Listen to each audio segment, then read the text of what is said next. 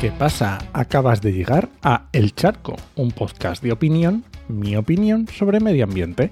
Soy Enoch Martínez, ambientólogo y profesional del medio ambiente, y hoy voy a opinar sobre derrotismo climático. Pero antes, este podcast pertenece a Podcastidae, la red de podcast de ciencia, medio ambiente y naturaleza, y lo puedes encontrar en elcharco.es.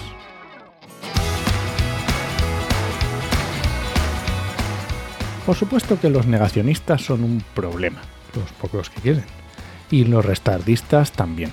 Pero ¿y qué pasa con los derrotistas climáticos?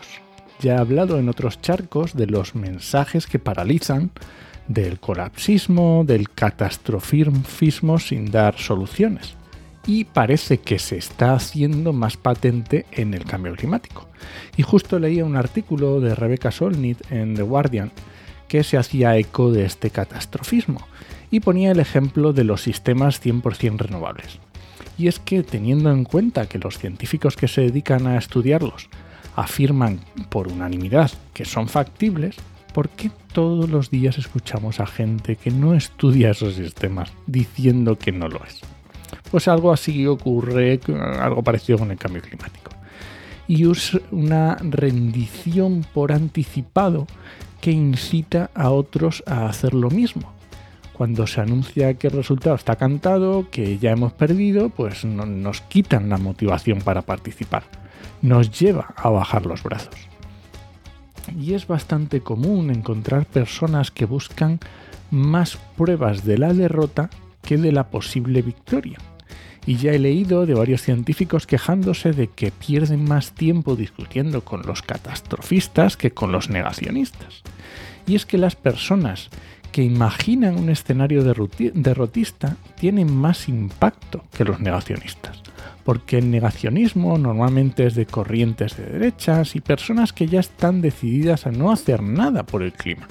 Pero los catastrofistas están contribuyendo a empeorar la situación, porque desalientan a personas decididas o a personas que, se, que podrían pasar a la acción pero pueden percibir que, ya no merece la pena. Y justamente esta semana se elegía al nuevo presidente del IPCC, que al final es eh, Jean Ski, James Ferguson Ski, y le hacían bastantes entrevistas en medios de comunicación. Y justamente me llamaba la atención varias declaraciones que hacía en este sentido. Voy a, entre, voy a poner entre comillas varios de sus frases. ¿no?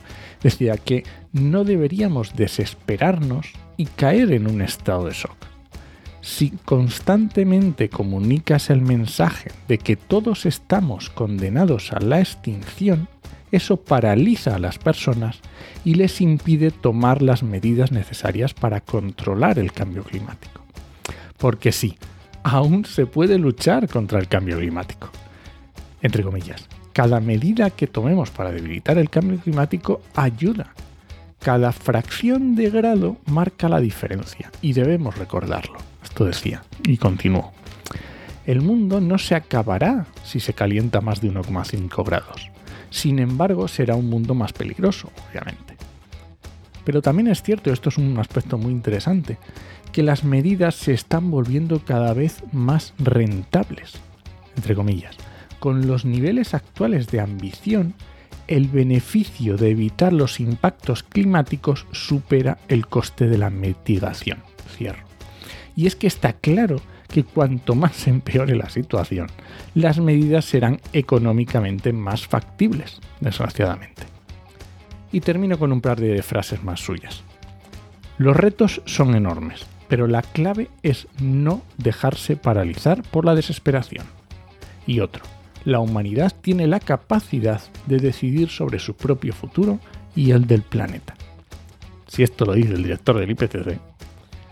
Así que nada, tengamos en cuenta que los sentimientos están bien y podemos sentir desesperanza y desilusión, pero también tenemos que saber gestionarlos y entender que los sentimientos no son datos, no son hechos, porque los hechos nos dicen que tenemos las soluciones, que sabemos lo que hay que hacer y no debemos parar de empujar.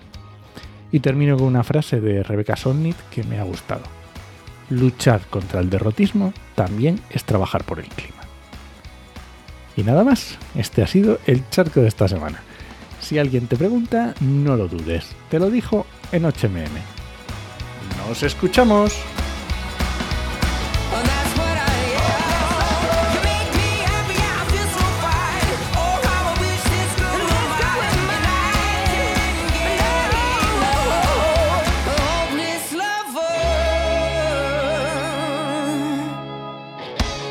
Oye, al final, ¿qué me he terminado pasando a Mastodon? Que Twitter está insoportable. Así que si quieres, allí me tienes también.